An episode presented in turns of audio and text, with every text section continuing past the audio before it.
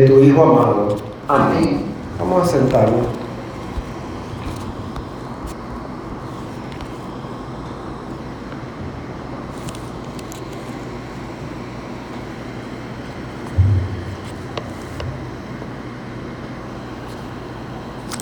Hoy marcamos el inicio de un nuevo año, de un año nuevo eh, que yo creo que toda la humanidad tiene esperanza de que este año sea un año diferente en todo el sentido de la palabra.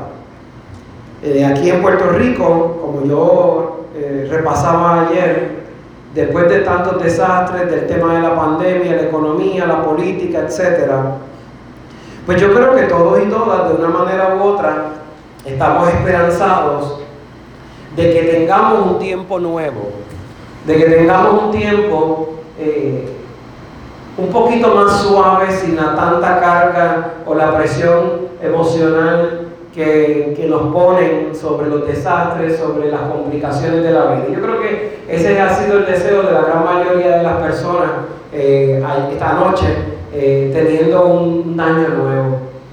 Eh, fue un año atípico, año nuevo atípico, ¿verdad? Todos los que respetaron las instrucciones, pues no pudieron compartir en familia en esas fiestas grandes o esas fiestas interesantes que se hacen en Año Nuevo, ni los peinados esos eh, grandes, ¿verdad? Quizás toda la mayoría estaban en pijama este, esperando el año nuevo. Eh, fue atípico, pero era necesario. Este año y este año nuevo, estas esta fiestas de Navidad, nos han enseñado que hay circunstancias en la vida donde tenemos que utilizar herramientas diferentes para tener resultados diferentes. No tuvimos una Navidad tradicional, pero de la manera que la celebramos buscamos vivir el verdadero espíritu de la Navidad, que no es otra cosa que la fraternidad. Ayer, en el servicio de ayer, en el culto de sanación de ayer, tuvimos ese espacio para reflexionar no solamente en el año que se estaba acabando, sino que también estábamos meditando la importancia de sanar para recibir este nuevo año. El poder de la palabra de Dios actuando ayer marcaba y definía la acción de este nuevo año, de este nuevo día. Y este nuevo día no es algo simbólico de que sencillamente es el año nuevo, eh, la mayoría de los comercios están cerrados, vamos a compartir o a comer con los que están a nuestro alrededor, sino que es de verdad un año en donde yo quiero cumplir unas metas. Y este año, más que nada, yo creo que va a ser marcado porque muchos o la gran mayoría de las personas van a proponerse metas reales, metas que de verdad vayan a cambiar nuestro sentido de la vida.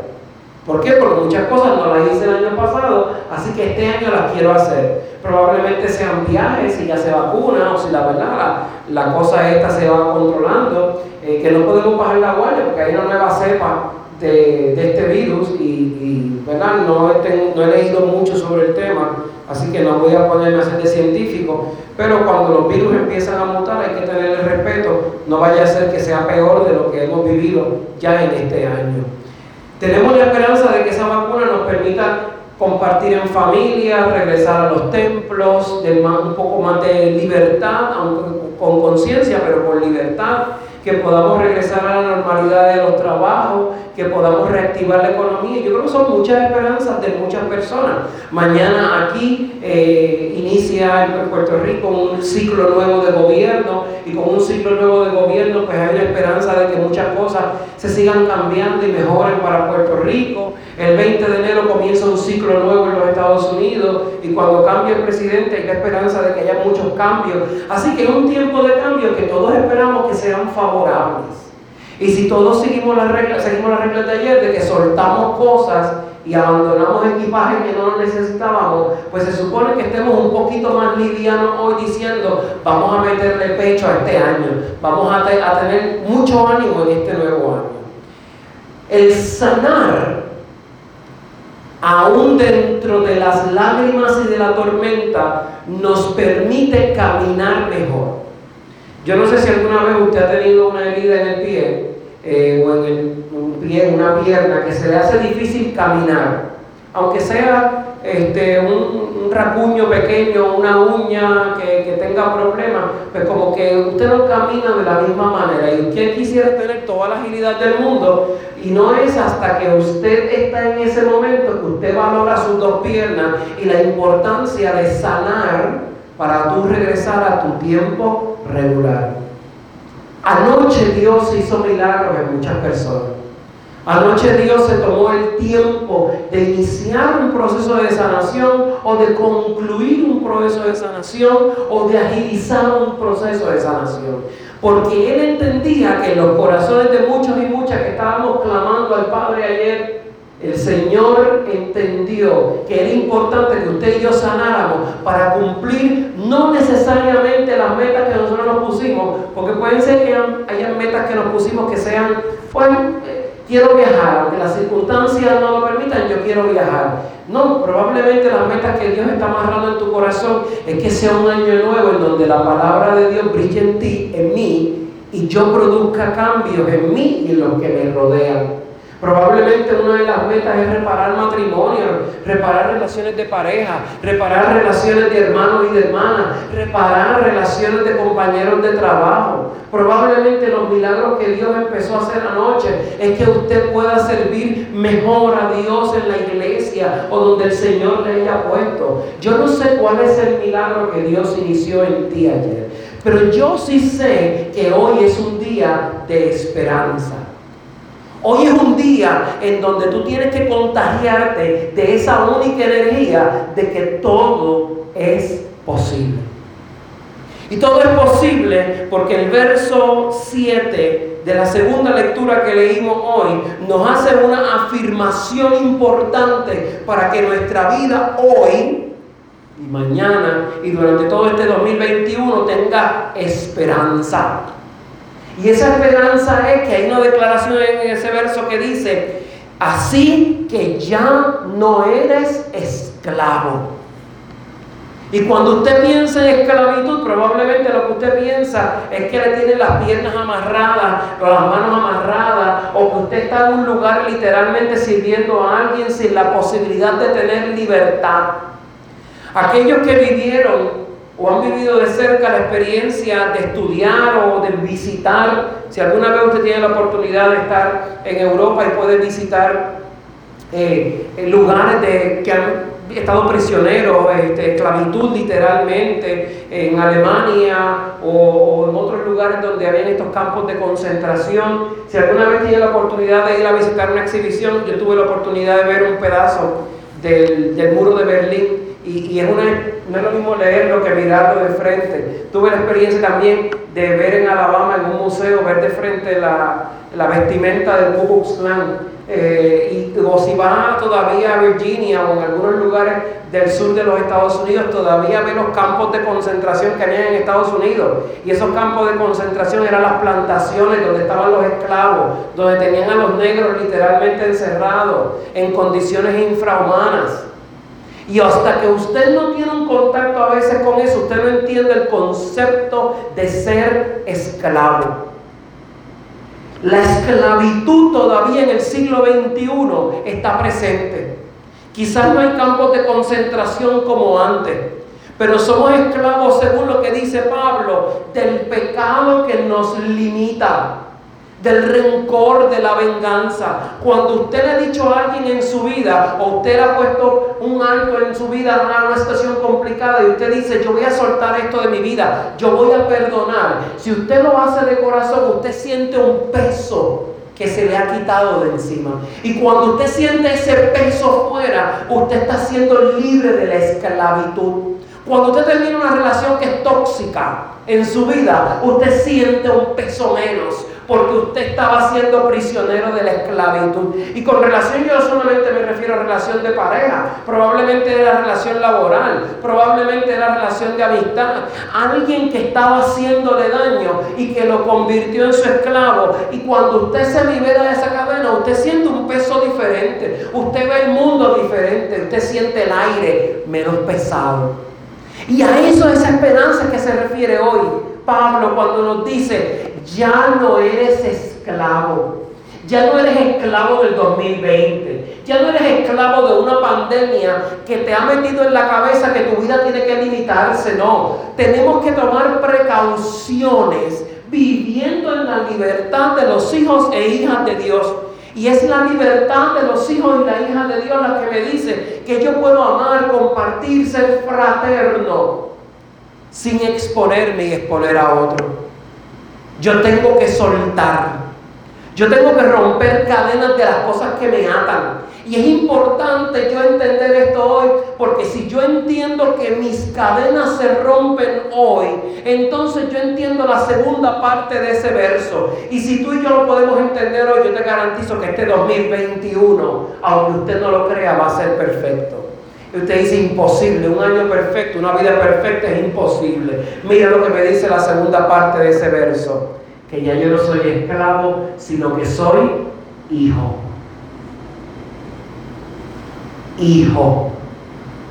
Cuando usted está visitando la casa de alguien y usted no es familia, usted no lo tratan, o sea, lo tratan con cortesía, pero no es lo mismo porque usted no es el hijo y usted trata a sus hijos bien y usted busca que sus hijos estén lo mejor que usted pueda y más allá. Porque eso es importante. Eso es importante porque el que nos den esta declaración hoy de que yo no soy esclavo, sino que yo soy hijo de Dios, hija de Dios, me permite entender a mí que yo tengo un lugar diferente en la mesa. Yo no estoy en el lugar de los invitados. Yo no uso el baño de las visitas. Yo no uso la vajilla de la visita. Yo uso la mesa, el plato, el baño y la cama que mi padre, mi madre me ha dado.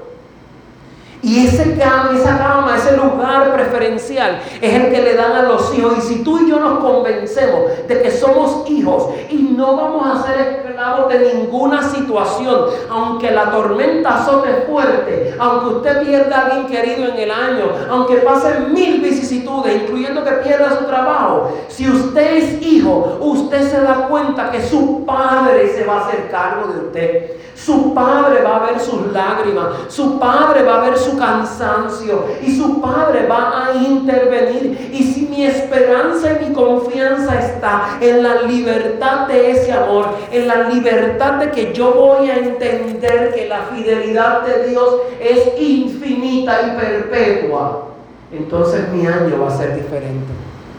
Vale la pena yo esperar en Dios Vale la pena yo esperar en que Dios me sonría, en que Dios me muestre su rostro. Claro que vale la pena. Si no valiera la pena, yo no predicaría un amor que me ha transformado a mí una y otra vez. Una y otra vez cuando he sentido las puñaladas de la vida, las puñaladas del desánimo, cuando me han lastimado, si yo no creyera en ese Dios que infinitamente me ama, yo no estaría aquí, mi hermano, mi hermana, diciéndote, no me creas a mí. Busca en la palabra, busca en lo profundo del corazón ese nido que ya Dios hizo en ti. Regresa a ese primer amor Abandónate en ese primer amor porque ese primer amor no te va a fallar. En la palabra de hoy nos dice, ya tú sanaste ayer, hoy es tiempo de creer. Creer que un mundo nuevo es posible. Creer que yo puedo reparar la relación de pareja, la relación de familia, pero en las manos de Dios que Dios va a tomar control de mi vida de tal manera que mi vida se va a liberar de todas esas cosas que me han atado. Voy a soltar esos miedos, voy a soltar esos corajes agresivos, voy a soltar todas esas cosas y me voy a abandonar en el poder de Dios. Yo necesito creer eso. Y el que hoy sea también la fiesta del nombre de Jesús y que recordemos como fiesta el nombre de Jesús es importante porque parte de la declaración que usted y yo tenemos que hacer en este día para recordar que Dios es fiel, para recordar lo que Dios está haciendo, es que yo voy a declarar sobre mi vida. Y yo voy a declarar sobre mi casa. Y yo voy a declarar sobre mi trabajo. Y yo voy a declarar sobre cada área que Jesús Jesús tiene el control. Que en el nombre de Jesús el demonio no va a poder quitarme mi paz ni mi gozo. Porque es el tiempo en que el gozo del Espíritu se meta en mi corazón de tal manera que yo pueda transmitirle al mundo que aunque las lágrimas bajen por los cachetes, que aunque yo me sienta muchas veces impotente ante muchas situaciones, el gozo del Espíritu nadie me lo va a robar. Nadie se va a adueñar de mi gozo. Nadie me va a hacer esclavo ni esclava de nada que no sea la libertad del amor de Dios. Y si tú y yo estamos convencidos hoy de eso, mañana nos vamos a comer al mundo delante. Nos vamos a hacer dueños de este tiempo y no vamos a permitir que las circunstancias lo dominen. No es el tiempo de darnos por vencidos. No es el tiempo de declarar la derrota. Es el tiempo en que tú y yo entendamos que nuestro Dios sigue vivo, que Él no ha cedido en el trono. Él sigue ahí en ese trono de amor, diciéndote que es fiel y diciéndote que hoy, mañana y siempre, el nombre de Jesús va a gobernar nuestras vidas. Y el nombre de Jesús va a darnos libertad y amor. Si tú y yo lo creemos, si tú y yo nos damos el espacio de decir, caramba, y si mi vida fuera diferente, y si yo por este mes o por esta semana le creo que el poder de Dios va a transformarme y que no le voy a permitir que nada me quite el gozo del Espíritu. ¿Qué tal si ese es el reto de este año? ¿Qué tal si el reto de este año es yo grabarme todos los meses y decir, yo sigo creyendo a Dios? Y aunque usted esté en una situación complicada, mujeres que están tristes porque han intentado, mujeres y hombres, han intentado tener hijos por mucho tiempo y no han podido, y buscan una prueba de embarazo y sale negativo. Pero entonces, aún así tú miras al cielo y dices, Señor, aún yo te creo. De momento recibiste una carta de que te sacaron de tu trabajo de tanto tiempo y aún así, aún en medio de las lágrimas, con tus ojos llorosos, tú vas a mirar al cielo y vas a decir, Señor, aún así yo te creo. Perdiste a un familiar querido y sientes agonía y angustia en tu corazón y aún así tú vas a mirar al cielo y le vas a decir, Señor, aún así yo te creo. Y si usted declara, día, tarde y noche que usted le cree al poder soberano del Dios que nos enamoró, yo le garantizo que el demonio va a poder patalear todo lo que quiera, pero usted y yo vamos a vivir en la hermosa fidelidad del Dios de la vida. Que el Señor nos ayude a ser en Él fiel, a ser en Él victoriosos, a ser en Él testigos de su amor. Que el Señor les bendiga. Amén.